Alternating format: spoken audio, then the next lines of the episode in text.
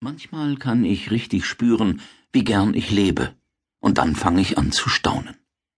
Es gibt so vieles, worüber man nur ehrfürchtig innehalten und sich nicht genug wundern kann. Es ist ein Wunder, dass unser blauer Planet als lebendige Insel in der unvorstellbaren Weite des Weltalls überhaupt entstehen konnte. Die ungeheure Vielfalt der Lebensformen, die die Evolution des Lebendigen auf unserer Erde hervorgebracht hat, ist genauso unfassbar. Und über uns selbst und über das, was in so relativ kurzer Zeit aus uns geworden ist, kann man sich auch nur wundern. Kaum 100.000 Jahre ist es her, als sich die ersten Vertreter unserer Spezies auf den Weg gemacht haben. Inzwischen sind wir überall auf der Erde unterwegs. Wir sind sogar auf dem Mond gewesen. Und dabei entdecken und gestalten wir nicht nur unsere äußere Welt. Wir fangen auch an, uns selbst immer besser zu verstehen. Unser Leben ist ein Erkenntnisprozess. Inzwischen sind wir erstaunlich weit vorangekommen auf diesem Weg der Erkenntnis. Niemand weiß, wohin er uns führen wird.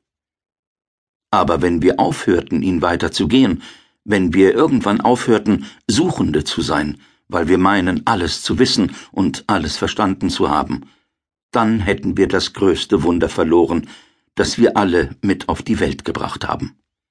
Unsere Entdeckerfreude. Zum Glück brauchen wir unsere Entdeckungsreise durch das Leben nicht immer wieder ganz von vorn zu beginnen.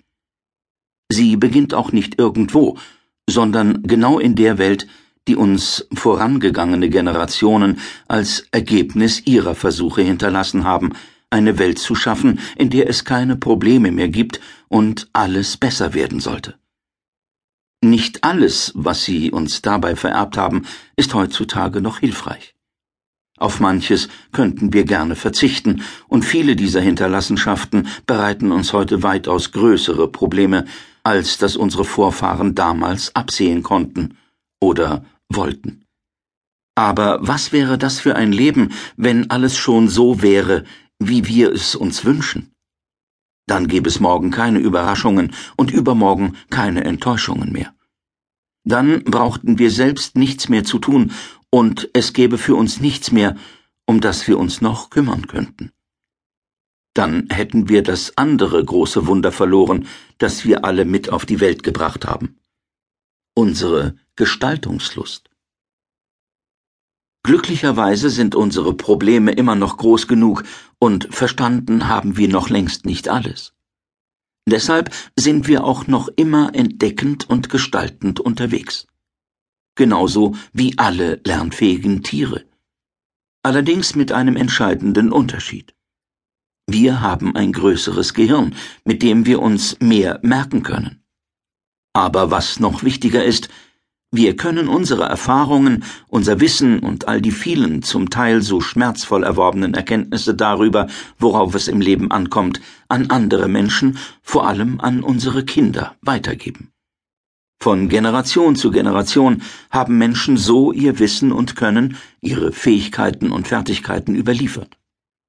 Auch wenn dabei immer wieder vieles von diesem gemeinsam generierten und überlieferten Wissensschatz verloren gegangen ist, so hat sich dieser Schatz doch ständig erweitert. Noch nie haben Menschen so viel gewusst und so viel vermocht wie wir heute. Je erfolgreicher wir aber unsere Welt mit all diesem Wissen nach unseren Vorstellungen verändern, desto unausweichlicher werden auch wir selbst wird auch unsere eigene Entwicklung von diesem Veränderungsprozess erfasst. Nie zuvor in der Menschheitsgeschichte sind in so kurzer Zeit solch dramatische und globale Umwälzungen der bisherigen Lebensbedingungen ausgelöst worden wie gegenwärtig von uns. Zwangsläufig werden nun auch wir selbst uns auf eine bisher nie dagewesene Weise verändern. Das macht ein bisschen Angst, denn wir wissen ja nicht, was dabei aus uns wird.